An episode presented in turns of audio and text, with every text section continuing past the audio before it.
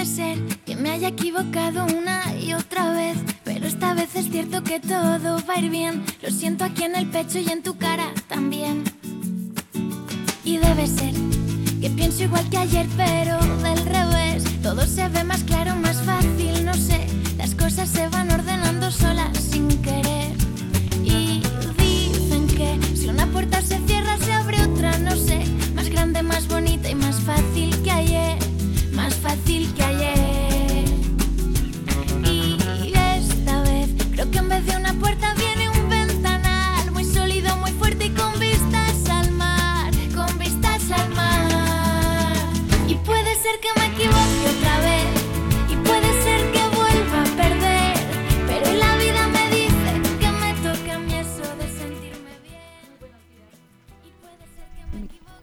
Muy buenos días a todos, bienvenidos otro viernes más a un espacio justamente donde estamos aquí para poderte ayudar a todos esos padres y madres que venimos sin manual con temas tan importantes como lo que hoy vamos a, hablar con respecto al tema de vamos a parar el bullying.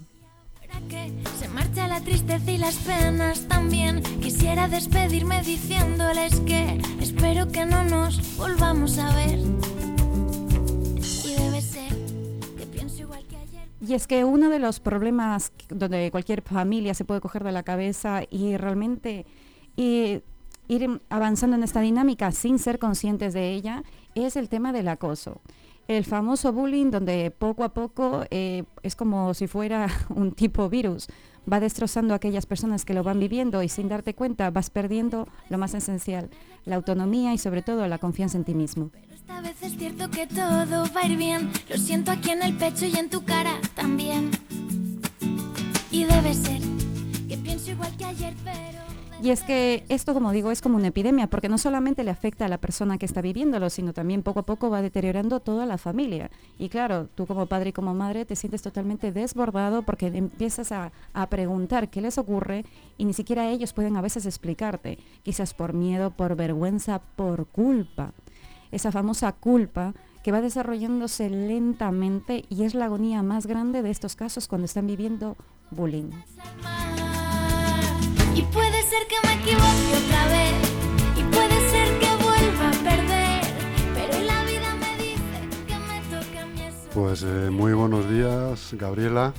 ¿Me vas a permitir que intervenga, si te parece bien, en tu espacio? Por favor, encantada de Eh, la vida. Eh, porque la, la verdad que es un tema eh, que siempre, tristemente, está de actualidad.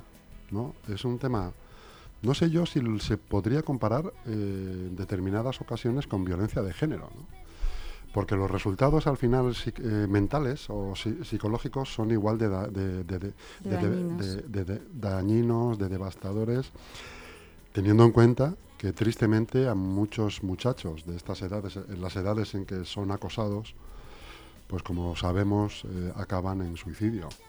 Y es que esto es una muerte lenta donde muchos padres y madres no son conscientes de que sus hijos se están llevando por ese camino. Y claro, por eso es que no somos no, no podemos evitar que lleguemos a esas consecuencias tan letales como es prevenir el suicidio. Pero claro, mm, Gabriela, tú fíjate, tú imagínate, nos vamos a poner en la situación de que nos encontramos a un par de padres tardíos, como digo yo, ¿no? Estos padres, esta, que esta- esta- este matrimonio que, es, eh, que tuvieron hijos ya, cierta, pues a lo mejor con 35 años, ¿no? Sí, sí, con sí, que es 37, tranquilamente, que, que actualmente es algo mm, bastante normal. bastante normal. Sí, sí, 37, sí, sí, sí, sí. 38, 39 años tienes Ajá. un niño. Para cuando el niño tiene una edad de poder verse en una situación de estas, eh, han pasado ya 11, 12, 14, 15 años. ¿no? Sí, Está- estamos sí, hablando sí. ya de casi 50 años en los padres, ¿no? sí. Con un adolescente de 15, vamos a poner por caso. Claro, padres tardíos, como estamos diciendo, muchas veces no saben cómo reaccionar con este tipo de, de problemas que se encuentran en casa, porque además se suelen enterar tardísimo. Sí, Aunque ahora hay mucha más información y es verdad que te puedes enterar a tiempo, lo coges a tiempo, digamos, ¿no? Pero hay muchas ocasiones en las que te enteras muy tarde. No solamente sucede con el bullying, sucede con las anorexias, con las bulimias. Sí. Eh, la anorexia, por ejemplo, es otro de los problemas eh, que yo lo, he, bastante yo lo he grande. tenido cerca y es devastador también para una familia. Sí, porque es otra, otro problemón, como yo le llamo, es un problemón. ¿Y qué ocurre cuando no descubrimos que hay un problemón? Pues luego después el problemón nos termina comiendo. Pero fíjate, Chus, esto que acabas de decir, eh, esos padres quizás que llegan a ser tardíos, no, no, les quita, eh, no les quitan el papel de primerizos. Ya. Entonces, al ser pa- padres primerizos, como venimos sin manual, pues no estamos habituados a este tipo de acontecimientos. Y también no estamos aconte- cuando no somos unos padres que quizás no nos hemos leído o no nos hemos enterado de lo importante que también es la educación emocional, ¿no? Porque es verdad que también a ese tipo de edades es que uno está un poco más cansado, ya no tiene la misma vitalidad. eh, en la adolescencia se requiere de muchísima energía por el tema del desarrollo de una de las habilidades más importantes del ser humano, que es la negociación, ¿no? Y eso, pues a, a cualquier padre de cualquier edad ya le supone un esfuerzo tener que estar negociando constantemente con su hijo adolescente porque realmente es cansado. Entonces, bueno, pues en una, en una edad de unos padres como el que me estás comentando, ese tipo de habilidades los padres no, no la ejercen con tal vitalidad, quizás como un padre quizás más joven, ¿no? Porque tenemos más, más carácter, ¿no? Nos importa más y es como, también tenemos la idea de que somos los padres y nos van a venir a tumbar.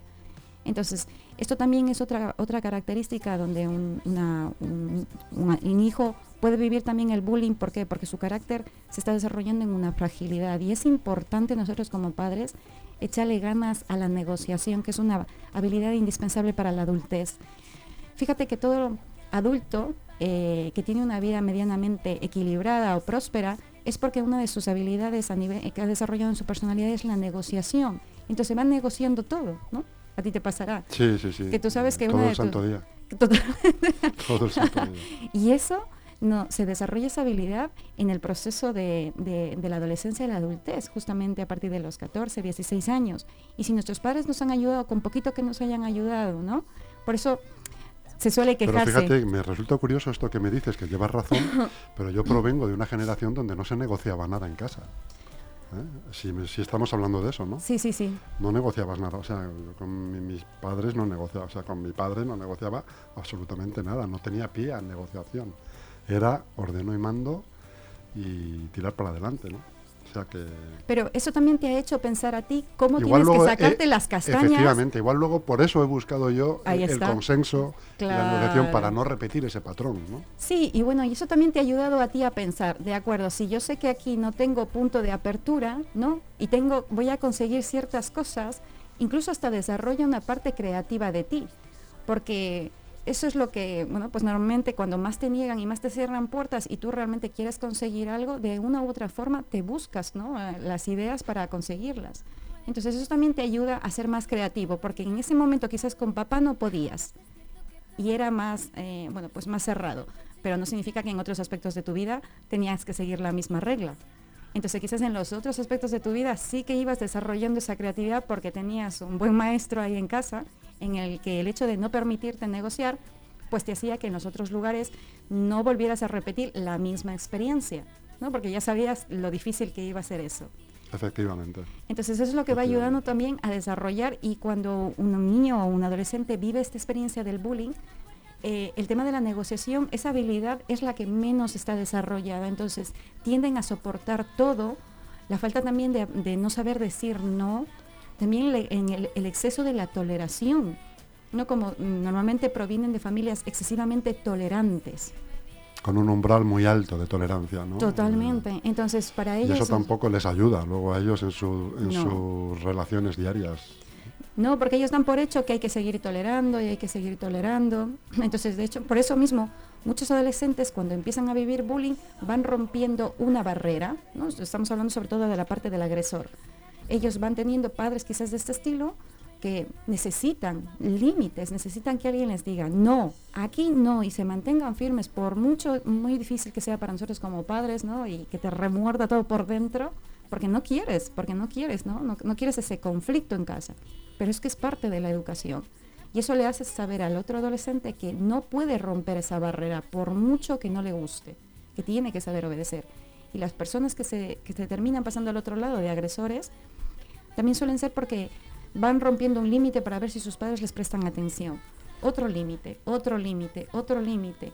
Y como sus padres no tienen la fortaleza, ¿no? que significa aguantar ese conflicto, pues al final van rompiendo límites y eso es lo que les va convirtiendo en abusadores completamente.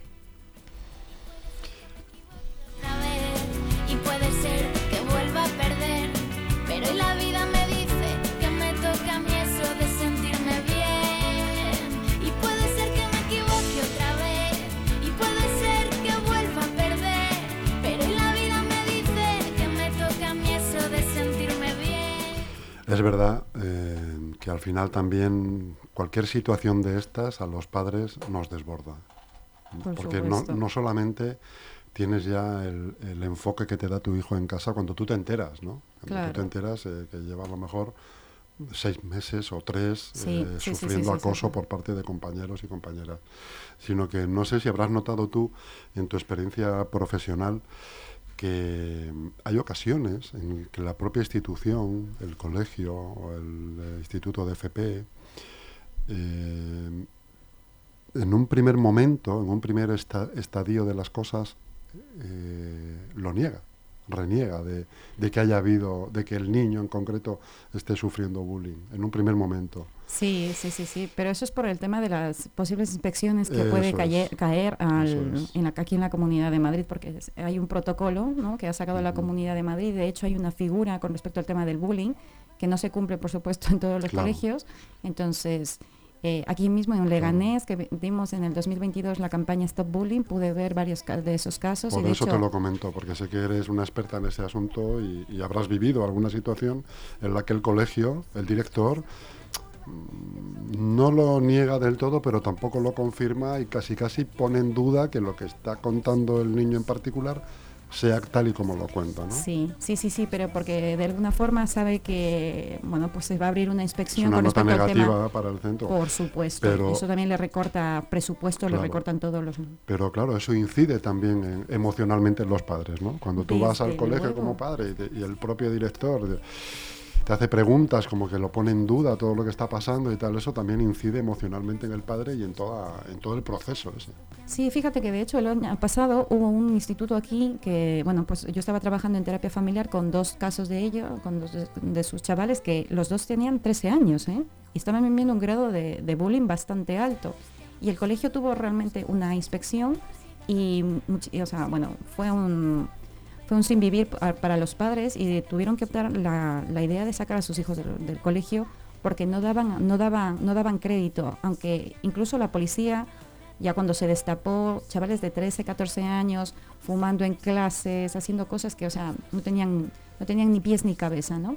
Entonces, esto está pasando incluso aquí mismo en Leganés, o sea, Sí, fíjate que sí, es verdad. sí, sí, sí. Esas cosas pasan, pero esa también es la falta de apoyo que también puede tener un padre, porque el hecho de que tú como padre no, está, no sabes cómo proteger a tu hijo dentro de del instituto y tienes que enviarle todos los días y para tu hijo eso conlleva un nivel de estrés altísimo, porque sabe que cada vez que va a ir ahí va a tener que va a ser maltratado o maltratada. Y eso es lo que les hace que se vuelvan más, ir- más irascibles, están constantemente incluso más a la defensiva, te hablan mal, no, no quiere, están más aislados en sus habitaciones, puedes darte cuenta porque pierden las, eh, tienen las ganas de comer, o incluso se van, como dices, al otro extremo y empiezan a comer de forma compulsiva, tienen unos picos de ansiedad altísimos, son, eh, el tema del autocontrol como que lo van perdiendo. Entonces, son indicios que para los padres tenemos que, o sea, esos son alertas rojas, o sea, alertas rojas y tienes que salir corriendo a pedir ayuda, porque la salud mental de tu chaval, de, de tu, de tu hija, está totalmente ya deteriorada. Y es que eso es lo que empieza a meterles en esos bucles obsesivos de pensamientos negativos. Y claro, eso es el camino para luego después los suicidios, ¿no? Entonces, claro, uno no- nunca se, se pone a pensar, bueno, es que mi hijo se va a suicidar, porque eso es lo que nosotros como, como adultos no lo haríamos. Pero es que el, el acoso que significa y tener que aguantar todas esas situaciones es tan duro y tan difícil para un adolescente que por supuesto que le supera. Entonces nosotros como padres sería buena idea también pues que el colegio nos, nos guiara un poco, ¿no? Pero en vista de que no tenemos, nosotros como padres tenemos que ver a nuestro hijo y a nuestra hija que cuando a veces nos levante la voz y estás viendo que está viviendo, verte incluso con un poco más de paciencia, ¿no?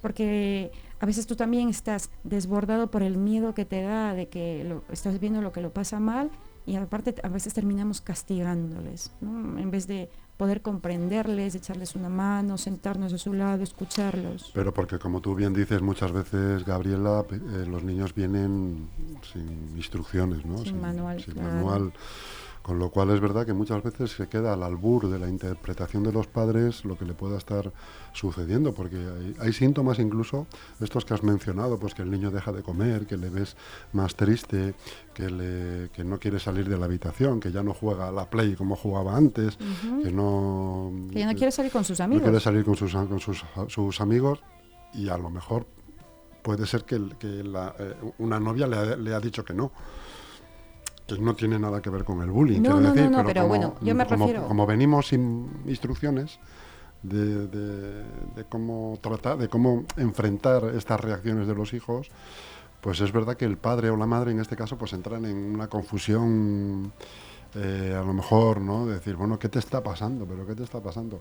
Y luego también el, exceso de información, lo que viene en, denominarse infosicación, eh, pues te hace enseguida tirar de, lo peor que puede haber, ¿no? Que a lo mejor es el bullying, ¿no? A ti te está pasando, a ti te están pegando en el colegio, seguro. Sí, sí, no, no, y ahí somos los padres ansiosos. Cuéntame, cuéntame, cuéntame, cuéntame, pero ¿quién es? Pero es mayor, es mayor, es de tu clase, tal como no me vayas a ir, voy a ir a verte, voy a ir a. Voy a ir a ver, hablar con el profesor y tal. Entras en, una, en un bucle dinámico de, ir cada vez a peor, de agravar las cosas, ¿no? Los sentimientos y las emociones. Pero es que, Chus, cuando tú sabes que le están tocando, le está pasando algo a tu hijo y tú sabes que le están tocando a lo que más amas, es que, bueno, yo soy madre y tú eres padre, o sea, claro.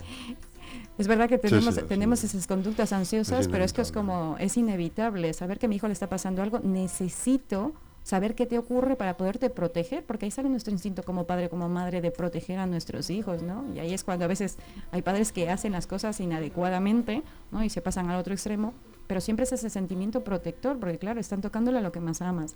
Por eso es importante que los padres también puedan puedan tranquilizarse a ellos mismos. ¿no? Yo sé que estos procesos del bullying son muy difíciles para toda la familia, porque no solamente es para la persona que lo vive, sino también para los padres. Es un desgaste psicológico para los padres. De hecho, llega a convertirse en el monotema de la, pareja, porque eh, entre el exceso que los padres queremos sobreproteger dentro del hogar, ¿no? Entre el, bueno, ¿cómo le ha ido hoy? ¿Cómo le ha ido? Vamos dejando temas tan importantes también como el tema de la pareja y esas cosas, ¿no? Por eso es importante también que tú como padre también seas un poco compasivo contigo mismo y contigo misma, porque es lo que decíamos, el hecho de no estar preparados, porque nadie realmente está preparado para vivir esta situación, hace que nuestra dinámica se corte de lleno y tengamos que vivir de otra forma la familia, la educación, incluso con los otros hijos, los otros hermanos, ¿no? Suele ser bastante habitual que cuando uno de, estos, uno de los integrantes está viviendo esta situación, los padres están más atentos a esa situación porque es de suma urgencia y a los otros los dejamos como un poquito más apartados. Pero eso no significa que los otros no se den cuenta. ¿no? Entonces son muchas variables que son, son bastante, bueno, pues eh, complicadas, la verdad, porque uno no puede estar a todas. ¿No? Uno puede estar, vamos a ayudarle a este, pero también tengo que estar preocupado de esto, es muchísimo estrés para ti también. Entonces, eso también a veces puede terminar en peleas, así que eso también para que las familias puedan comprenderse, ¿no? Si estás pasando por estos momentos, que no seas tan duro o tan dura o tan rígida contigo, ¿no? Es que yo tengo que hacerlo todo bien. No, no, no, no, son demasiado, ¿eh? O sea, es, demasiado. Es mucho, es mucha, mucho estrés en muchos puntos.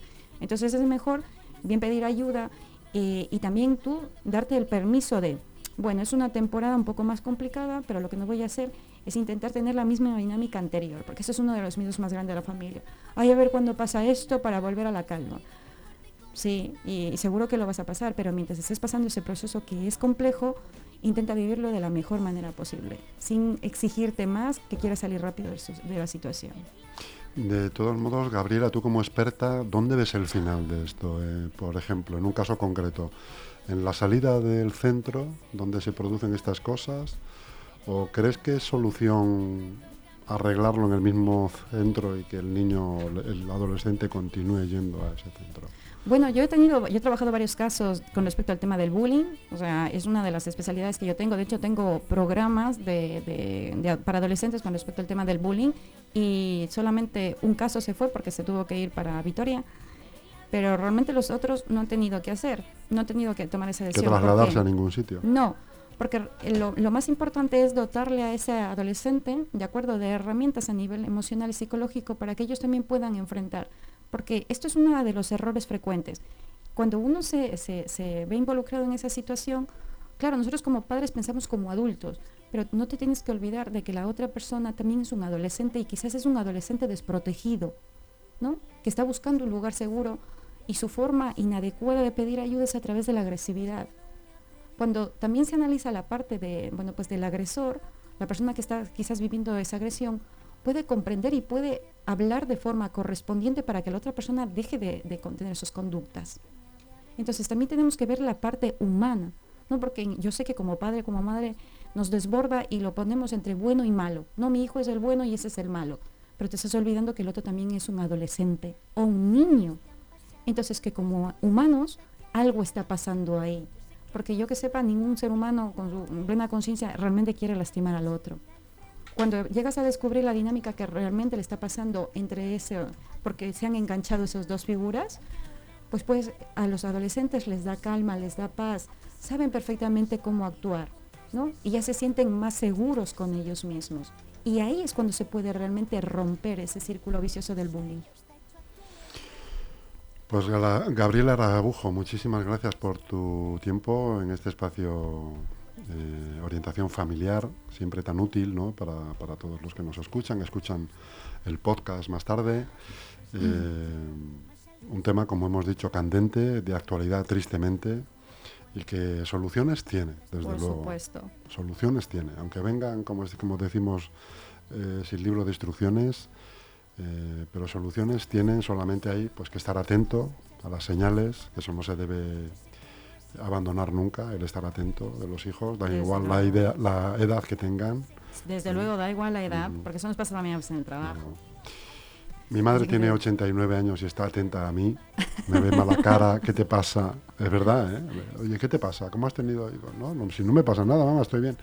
Pero con 89 palos y está atenta a, mis pues a mi forma de si, si, ceno bien, si ceno mucho, poco, si no ceno, porque... Es que a esa edad ya tiene el manual escrito. ya, tiene el manual escrito, tiene dos tomos de, de chus, tiene dos tomos de chus. Y dice, a este le pasa algo raro, pero bueno. Pues en fin.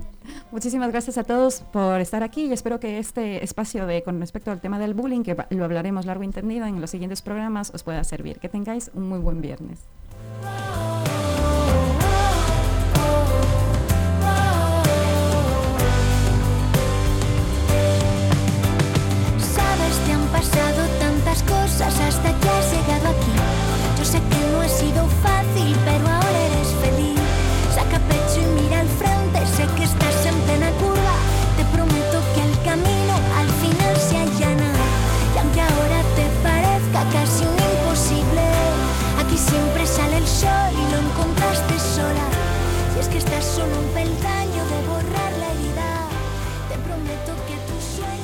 A tu medida.